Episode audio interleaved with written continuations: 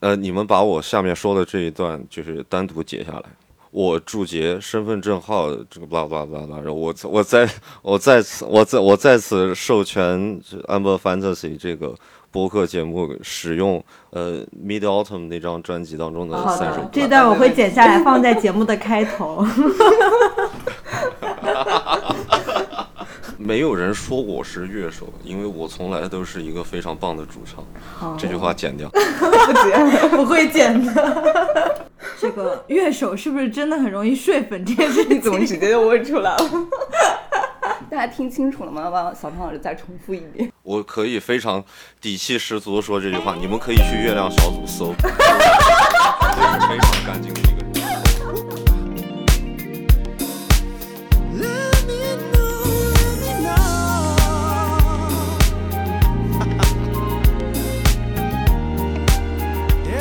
Hello，大家好，我们是 Amber Fantasy，我是小常老师我是阿帆，欢迎收听我们这一期节目。然后这期呢，我们又找了一位嘉宾跟我们进行远程连线。对，然后相信大家看了我们的标题也知道，我们这期要聊一聊关于国内一些音乐现场一些一些音乐这个，相关的内容。对对对对对。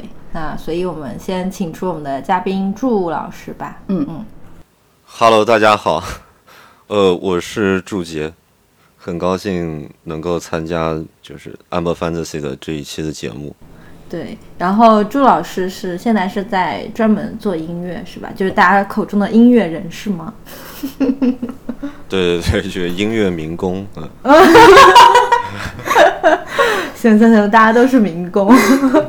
然后就是可以稍微讲一下，就是你现在在做一些什么样的音乐？嗯，就大概介绍一下，因为具体的一些内容我们会放在就是后面的一些环节中会提到。嗯现在就是我主要的工作还是就是作为一个独立音乐人的一个状态在进行，就自我的这个探索和研究。然后我我我一般都说，就是我的主职其实是是一个音乐人，然后其次我平时的工作就是怎么说，就是生存工具，是生存。呃，这我的这个身份是一个音乐制作人，我可以从录音到编曲到混音，就是一张专辑的一条龙服务，就是差不多这样。大概懂了，就是你可以帮别人制作一些后期方面的东西来当当民工，但是你同时也在做自己的音乐，是这个样子的。对对对对，是的。嗯，那要不然我们请朱老师跟我们聊一下，既然聊到了关于这个独立音乐人的一些工作相关的内容，我们请朱老师简单跟我们说一下国内的，就是或者说你所了解到的，或者说你自己就是大概的一个工作现状呢？哎，我觉得这样吧，既然讲到独立音乐人这个。算一个标签吧，因为现在还蛮常提到这个这个词的。呃，就朱老师可以给大家稍微解释一下独立音乐人吗？独立音乐人就是没有钱的音乐人。这个解释我很喜欢，就是没有签公司是吧？对，就是对，是的，就是在我我我觉得就是很多人可以，可能“独立音乐人”这个词，就是现在越来越多的出现在就是大家日常生活当中。但是关于这些词大具体的这个意义在哪里，我个人的理解是，我的比如说我的这个音乐项目，就是从头到尾都是我一个人。哦、一手包办。呃呃，也并并不是，就是是因为我找不到别的人。又回到了没有钱的问题上。也不对，是没有钱，这个这个是一找不到。一方面，然后嗯嗯嗯就是同时就是我的音乐是没有商业性质的，就是我哦完全是按照自己的想法，就不会去考虑这个市场是什么样啊，现在的人喜欢什么样，然后我就去迎合他们去做那样的音乐。就这样的话，他这个就不是独立音乐人，这个是具有服务性质的音乐人。那像你们日常的工作会有哪些内容呢？就是可以稍微具体的聊一聊呢？作为音乐人的独立音乐人的工作内容，你与其把它称作一个工作，我觉得更像是就生活当中你必须要做的一件事情。对于我来说，我说的就是完全是出自我个人的感受。就像你每天早上起来，你嗯你要就我要喝咖啡，我要吃早餐，嗯嗯嗯嗯然后我可能就是天气好的时候，我下午会去逛公园、晒晒太阳干嘛的。就是对音乐对我来说，就是生活当中就是呃比较必须而且很重要的一件事。我每天都会花很多时间在上面，嗯就是不仅仅是创作，更多的是就是听音乐，然后去思考人生，然后去探索一些这些东西。对我，我其实大部分这个思考和构思的这个过程，都是在听音乐当中完成的。我感觉，比如说对我们来说，我们会把自己的私人生活和工作分得比较开，但你可能就跟我们的模式是不太一样的，你的工作和生活是融入的比较好的一个状态，我感觉是这样子，对吧？对，是的，是的，是的。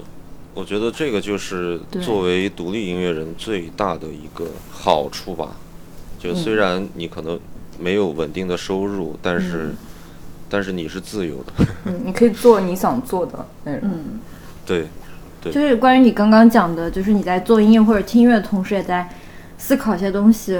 其实我之前还蛮羡慕一些，就大家口中那些艺术家，就是你们有一种形式可以把自己的想法来表达出来，不光是语言。就是比如说，可能画家或者作家，或者你们做音乐，就是你有一个另外的载体来表达自己，我觉得这样真的特别好。而我们只有嘴，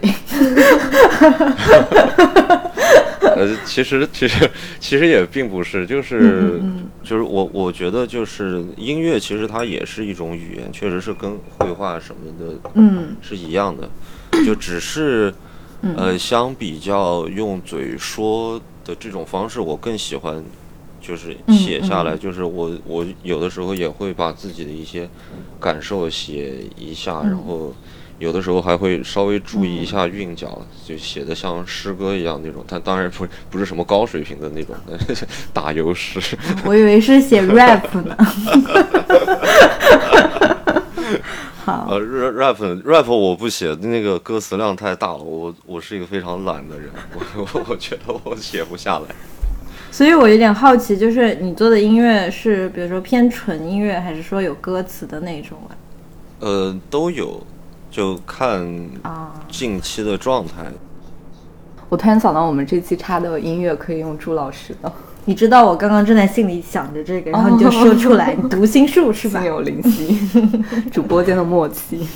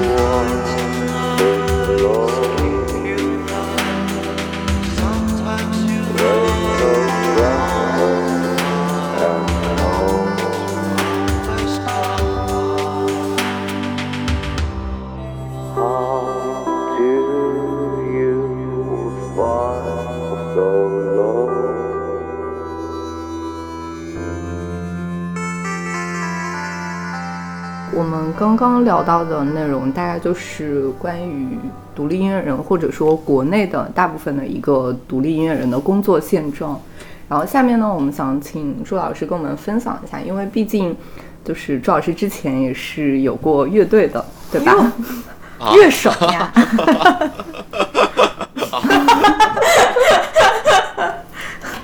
呃，这是我能说的吗？啊，可以可以，没关系，可可以可以，就就不没有人说我是乐手，因为我从来都是一个非常棒的主唱。这句话剪掉，不会剪的。哦，你原来剪掉原来是剪掉那个主唱呀。好了好了，知道了。嗯，对，那我们刚刚就说到乐队嘛，既然既然作为一个乐队的话，肯定是会有各种各样的演出。所以我们还挺想了解一下，就是国内这个 live house 的一些情况。对，因为我关于在嗯乐队在 live house 的一个演出的现状吧。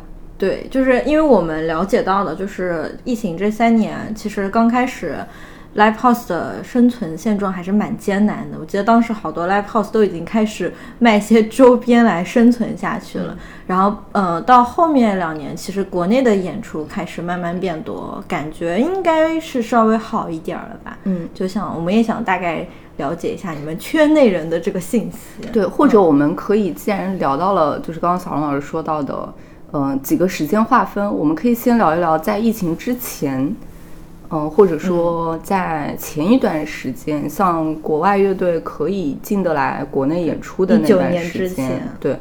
就是大家对于 live house 的一个看法，或者说那个时候我们看演出的一个大概的情况，然后以及包括疫情发生之后国内的对对这些演出现状，以及我们也想就是大概看一看，或者说大概预计一下，嗯之后会不会有更多的国外乐队能过来演出这种？对，我们先讲讲第一个阶段，就是一九年之前吧。嗯我只能说太爽了。对，我感觉我在国内可以看到嗯很多你想看的乐队，而且基本上就是呃，北京。北京海倒还好，上海会很多，然后广州、深圳那边会很多。我就记得那几年，我真的经常跑上海看演出。对，就是恨不得办一个那种月票往返上海，然后一到周末立马奔到上海去。是的，感觉一九年之后，二零年以后，我几乎没有怎么进过 live house，然后听过的一些，反正摇滚乐的现场没有听到我特别特别喜欢。对，所以在嗯疫情之后，就是我感觉我们俩都属于那种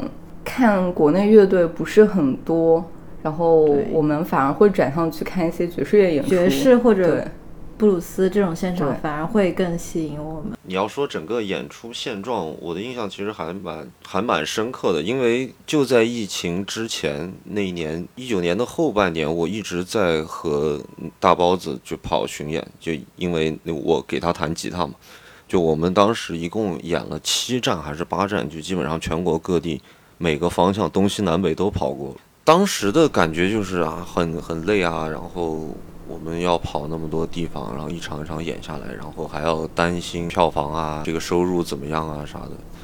但是现在再回想起来，那段时间真的是，就是你能把这个演出演完，就已经是很很奇迹的一件事情。因为在那之后，我就再也没有完成过任何一次，就不要说巡演了，就这种连续的演出都没有过。确实，当时好像一开始是都不太给安排演出，到后来可以安排演出，但其实也说停就停，就不确定性非常大，感觉不管 live house 还是音乐人都还蛮难的。对，是的，是的。像其实我觉得像二零年的时候其实还好，二零年的时候我基本上一整年演出就是也还算正常吧，就是我我平时演出去很少，一年可能也就就十场左右。滑下来一个多月才只有一场这样的嘛。到了二一年的时候，是我所有的参与的音乐项目加在一起演了七场，连十场都没有。就是无论是我给别人弹琴，还是我自己的项目，还是商演挣钱的那种，所有的演出加在一起一共只有七场。二二年就更惨了，二二年刚刚过去的二二年，我一共只演了三场，好像。其实我们对我们作为观众也能感受到，呃，确实一年比一年难。对，希望今年是一个好的开始吧。是的，是的。哎，你刚刚讲到你有参加过巡演吗？我还蛮好奇的，就是因为我之前看一些乐队，我感觉有些乐队真的就是很现场会圈粉的。然后我之前看了一个期待很久的日本乐队，但他的现场就是拉垮到我立马脱粉。你知道，就是我们一起我们都听的那个。哦 New Waves，对，那可能是跟他演出的状态有关，因为那场我也看了，但我看的是上海对场，，我记得你的反馈是还，好的，我觉得还好。嗯，所以就我和阿帆看了同一个乐队不同场的这个反馈来看，我感觉一个乐队就是巡演应该是蛮消耗体力的，然后并且不确定的因素蛮多，就可能当天乐队的状态啊，或者场地的一些限制是都会影响就是那天的表现，是吧？嗯，对，是这样。因为那一次那个乐队就是 Yogi New Waves，他们那一年是年底的时候来国内做了一个巡演，然后去了好多地方，就北上广、成都、南京。好像跑了特别特别多地方，我反正看的是上海那场，然后我觉得他们上海场发挥还是比较 OK 的，就因为我喜欢他们很久了，然后我就是对他们期待值很高，嗯嗯嗯，然后他们现场演的就是很平平无奇，甚至有点走音。然后啊，主要是那个现场的那个设备也确实很拉垮。那这这边就不得不再吐槽一下稻香了。对，我们就要说出他大名稻香，南京那个稻香真的很拉垮，然后我觉得还蛮失望的，因为我自己还蛮喜欢，也不是蛮喜欢吧，我非常喜欢日本另外一个乐队，就是 DYJL、Day Day Glow，然后我发现那个乐队的现场就是真的非常。非常的好，他们每一次现场都能圈很多的新粉，所以我感觉这个还是蛮不一样的哈，就是每个乐队，嗯。那我们刚说的其实是在疫情前和疫情这几年当中，就是关于 live house 的一个演出现状。然后下面我们也是希望，就是从今年开始吧，嗯，就是国内的一些 live house 会有 更多更好的一些演出呈现给大家。嗯，对，是的，因为现在放开了以后，就是其实整个所谓市场，它其实都处在一个复苏的一个阶段。我觉得话，我觉得就是如果你想看到一些国外的一些，就像就回到一九年的那个状态的话，可能还要再等个半年吧。对，因为现在。各大 live house 他们排的演出是之前不得不暂停演我没有办法这么快。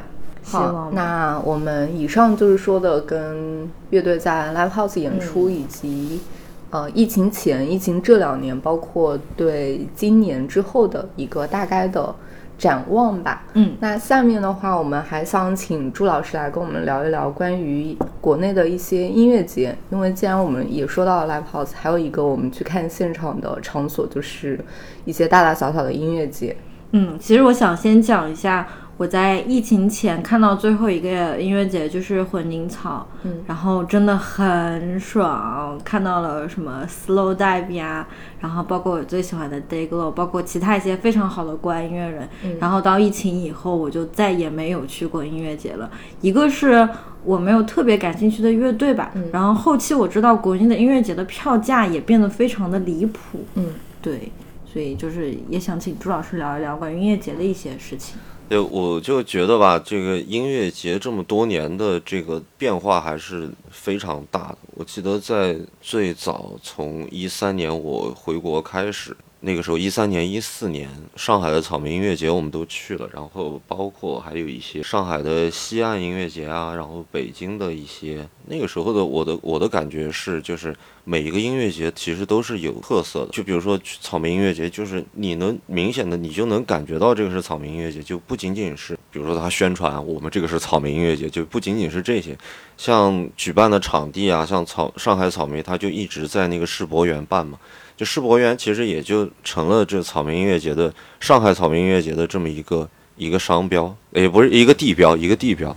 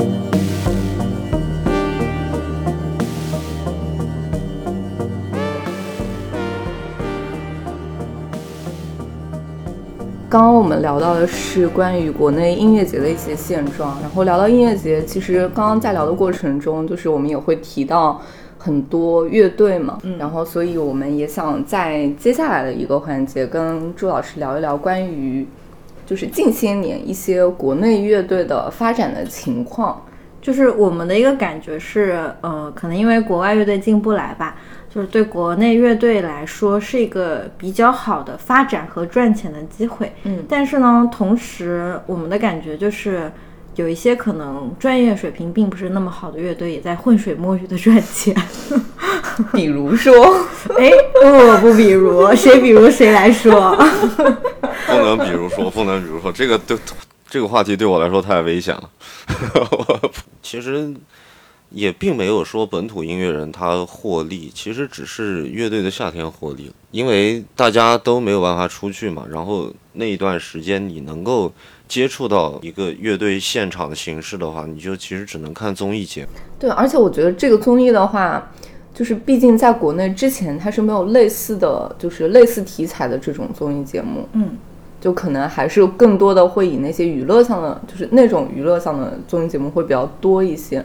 然后突然出现了一个以乐队题材为主题的综艺节目，然后在大家的这个呃生活中肯定也会引起一定的热度，引起一定的讨论嘛。就我觉得这件事情其实是个还蛮两面性的。对，是的，一个是火、嗯这个节目这个综艺的火，可以给很多就是那些小众的乐队，对于他们的发展是肯定是会有利的。而且其实也给大众普及了摇滚乐这样一种音乐，让他把从小众更往大众走了一些。其实我觉得这完全没有问题，嗯，但同时也会有一些引号资深乐迷会觉得被一些可能刚进来的一些新粉丝啊给冒犯到，嗯嗯。但我觉得这都是有很两面性的东西，我们就不做评判。对对，是的，对这个是怎么说呢？这个就就是需要一个发展的一个过程，但确实是通过这个节目，我们这一个群体的这些人，总体上来说，其实是是一还是有好处的。就比如说像很多很多以前的朋友，他们在上月下之前就过得都非常艰难，嗯。因为你知道，就是北京的很多乐手，他其实并不是本地人，就作为外地人，而且在北京嗯。一个消费那么高的地方，北漂，对对对，我是北漂过的人，我我太 我太懂了那种感觉，所以就对他们来说，他们一直坚持到那个时候，然后等来了一个机会，终于有一天可以怎么说呢？就是你不能说出人头地吧，就是证明了自己。获得了更多的机会吧。嗯，对对对对对，同时也争取到了未来几年内，就是很多音乐人都梦想去得到的一些资源也好，或者说呃更好的一个平台去发挥自己，这个其实是一件非常好的事情。但是任何事情都有两面性，或者说你得到了什么，肯定也会失去一些什么。往往有争议的东西，它才是一个有前途的东西。但是如果一个东西出来没有争议，舆论全部是一边倒，比如说都是啊好好好好，或者说啊这个烂烂烂烂烂，就是如果都是这样的话，它在公众视野当中，它停留时间不会长的。我们刚刚就是可能聊到的是关于月下给一些乐队带来的一些关注度，还有其他的一些。然后我们还想聊一聊一个近些年或者说近段时间在国内很多乐迷或者说在这些受众群体中还会蛮多引起讨论的，就是一些台团，就是台湾乐队。就是不知道朱老师对于台团的看法是什么样子？就是我感觉大家好像一提到台团，已经有一个很特定的音乐类型就对就在脑中想起了。是的但其实我知道是有一些做不一样音乐的一些，就是台湾的乐队的。对，就可能对于我和小常老师来说，就是我们听台团也不算很多，或者说还是比较少的那种。然后我们脑海中会有一个偏固化的一个印象吧，就是感觉台团的曲风或者说他们的特点，就是是很一致，或者说很趋于。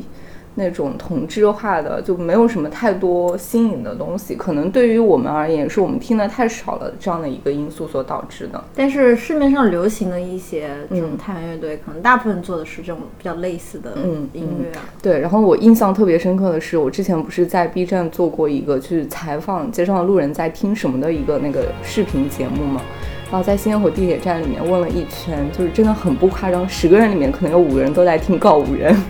所以我我觉得也有就这个事情，你也可以反过来来看，就是其实台湾玩别的风格的乐队很多，但是是因为大陆的歌迷选择了这种作为自己喜欢的，哇，我觉得你讲的对，他们嗯，是的，是的，就是可能这种风格对大陆的乐迷来说接受度会更高一些。是呃，我有台湾的朋友，我有台湾的朋友，他做的音乐就其实跟这些台团就不一样，而且他做的音乐真的非常好，我很喜欢。嗯，对哎我我只能说，就是像这种，可能真的是。就是被大众所接受的，然后我们也只听到了这一种，就像我们对韩国的乐队也很不了解，然后我们可能只听到了其中个别的一些，嗯，对。就在这个分支当中比较流行的一些。对，然后其实他们有做可能更多的内容啊，或者更有意思的、不一样的风格形式的都会有，对，哎，其实讲到这儿，我还想给大家推一个台湾的乐队，就他们应该真的算比较小众。然后这个乐队呢，它好像是落日飞车的前鼓手嘛，我我不知道他具体在落日飞车里面是什么职位，好像是前鼓手吧，叫罗尊龙。然后他自己组的一个乐队叫 Angel Baby，、哦，就是我对这个乐队的一个印象就是，呃，之前看到他们来南京的巡演，然后我看到这个乐队的名字，我说什么乐队叫天使宝宝呀？然后他们的翻译真的叫天使宝宝，我就这很是天使宝贝吗？我跟你讲，我就真的很无语，我说就是没有想过去听他们，结果呢，他们那场巡演都结束了，我可能是在微博上面正好刷到了，然后就听了一下他们的歌，我靠，我真的好喜欢，他们做的音乐就真的非常踩中我的点，所以大家如果有时间可以去听一下那个 Angel Baby。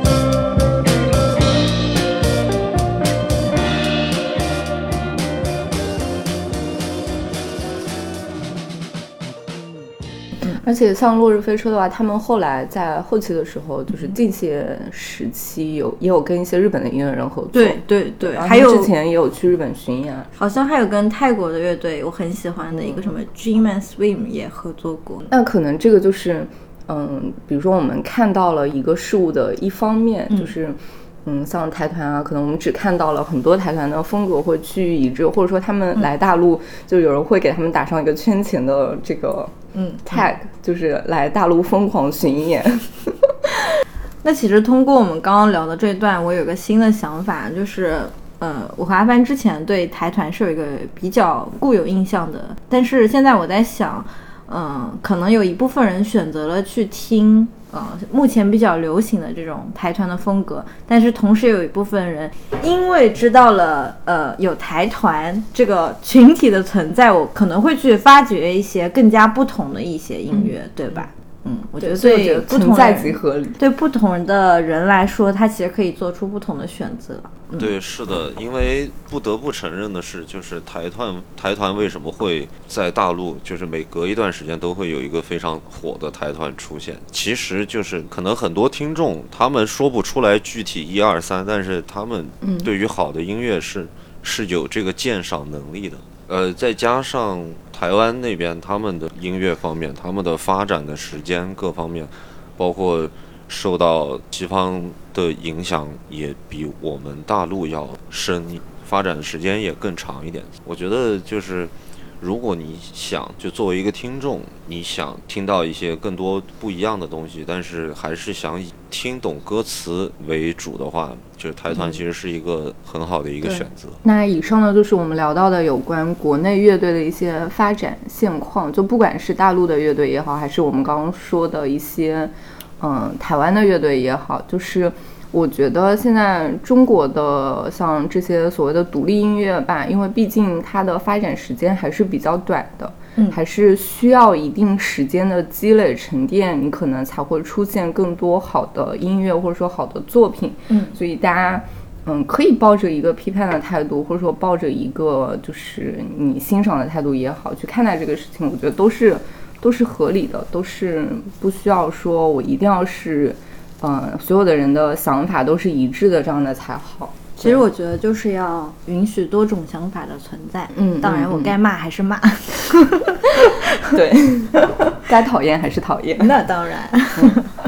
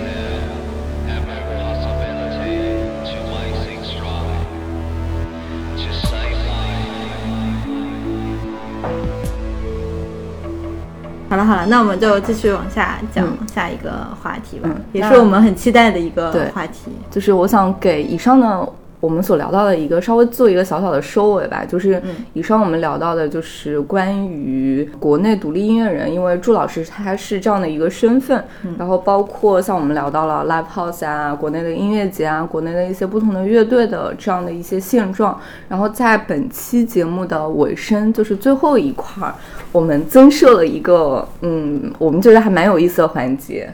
对，就是然后也没有提前告知 朱老师，给你一个 surprise。对，就是朱老师在提纲上是没有这个的。我们怎么笑这么开我知道你们心？笑这么开心，我就我有有觉得有一丝危险，有一丝危险的。有点害怕了，是吗？没关系，是是可以放出来的内对，容，是可以放出来的内容。嗯，完全合法。对，那接下来我们就进入到呃我们很期待的一个环节，叫做快问快答。嗯，当然你想答的很多也可以。你想就此展开聊聊也没有问题。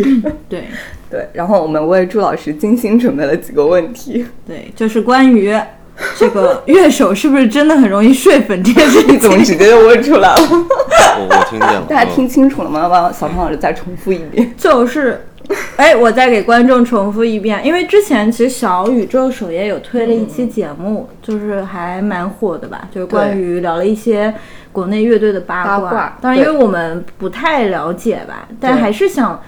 大概知道一下，就是因为大家都说摇滚乐乐手很好睡粉嘛，私生活淫乱嘛，然后想跟你求证一下。呃，我我觉得这个就还是看人吧，就是每个人不一样。像我就从来没有，哎呦，我可以非常底气十足的说这句话，你们可以去月亮小组搜，是非常干净的一个人。你很手难得是吧？就别的兄弟们，对不起，我保不了你们，撇清自己的关系。我的妈呀，我笑了。哦天呐，我真的突然想那期播客，他就是就月亮小组里面的一件事情。但是好像大大就是那一次听众都知道他们在说哪些乐队，对对对然后我就是完全不知道他们在说什么，对，因为我们没有不关注这些。对，我说实话啊，我感觉有些音乐人真蛮拉垮的，但是好像他们怎么样，就是粉丝只能看到他们的才华，嗯或者也不那么好的才华。我可以这么说吗？就是粉丝是有一种滤镜的，我感觉。对，肯定肯定是这样。就是我我觉得其实这个也没啥，就睡粉这个事情其实是怎么说，是你情我愿的一件事情。首先，对吧？它不存在任何的这个，就这件事情本身它不存在任何的伤害。在现在这个时代，所有人的这个认知当中，也不存在什么伦理道德的问题。所以我觉得，就是你要说音乐人睡粉，那很多人骂音乐人睡粉，其实这个。群体当中有一部分人是是一个嫉妒的心态，但其实我我自己有一个想法是，嗯，如果你是音乐人，你和一个不是你粉丝的人，你怎样，我觉得都是 OK 的。但是如果音乐人和粉丝，他其实是有个权利方面不同的问题对的，。就是他们的权利是不对等的。是的，是的，我觉得是存在这样一个问题，所以大家会比较想要讨论这个问题。嗯但假设说双方都是很清醒的，那我觉得是 OK。但一定是有一部分音乐人利用自己的这个，也不能说他们是偶像吧，就就是所谓的这个身份，对对，然后利用了他们的身份来进行这样的一些操作。对，当然这个就要具体问题具体说啦。反正我就是想说有这样一种情况存在，嗯，对，是的，就是对这个就是看人，就是这个人他即使不做音乐，他干别的事情，他也会想尽办法去睡别人。这 太有道理了，太有道理了。所以因人而异，所以这这个其实，在各行各业当中都是普遍存在的一个现象，但并不是说你你是音乐人，你就应该受到过多的这个指责，或者说你作为一个所谓的公众人物，你就要连自己的或者说这种隐私都要暴露在。当然因为可能是正是因为他们这样的身份，所以才被公众所对对对才会被看到了。而可能像一些其他的职业，或者说嗯其他的一些人，他们可能即便他们也是这样的，但是他们没有放在这个公众的视野范围之内，没有被大家所注意到。对对对对嗯就我记得之前我们也都很喜欢的一个那个日本乐队，你记得吧？就是那个 Lucky Tapes。嗯嗯嗯，我之前我真的好喜欢他们，他们现场超级超级棒。后来爆出了那种主唱睡粉，但他的睡粉是存在很多欺骗行为的。嗯嗯然后加上他可能还算一个半公众人物吧，所以其实影响还蛮差的。第二个问题就是做什么类型的音乐比较容易睡到粉？这个，反正我不我我我不推荐朱老师说：“我今天是上了一档什么节目？睡充满粉节危险的问题都是。就是我知道，就除了我们比较了解的，就是这些摇滚乐队的乐手嘛，就不管是现在的还是曾经很有名的，我们都知道一些这种故事嘛。然后现在可能还有一些那种，比如说什么 rapper 啊，或者一些电子音乐人都会有比较大的粉丝啊，是吗？这些对，比如说那个谁，不能比如吧？我们这个节目不能比如，我好想比如出来，说说说谁？谁啊？我们不剪。进去。就是我们就接刚刚那个问题吧，嗯嗯中间都不要提到具体的人。所以你觉得有 做某种音乐会更容易，水粉吗？或者吸引到粉丝吗？嗯，我觉得就是反正不要做像我这样的音乐吧，就是反正没有用的，我这种没有用的，别的我我不知道，别的我不知道。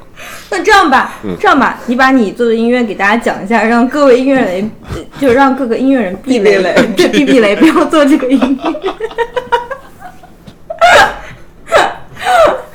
完蛋了，我笑到要打嗝。对，就是如果你要睡粉的话，我觉得首先你要选择一个比较便携的乐器，就是随时你可以表演一什么葫芦丝对，你像什么像我我会的这种什么钢琴，我操，我这个钢琴还是个三角钢琴，就你根本带不出去。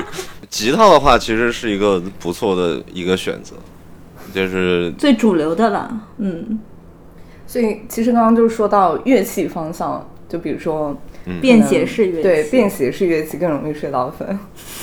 没有我开玩笑，我们在说什么？我在开玩笑，我在开玩笑。我们俩没有喝多。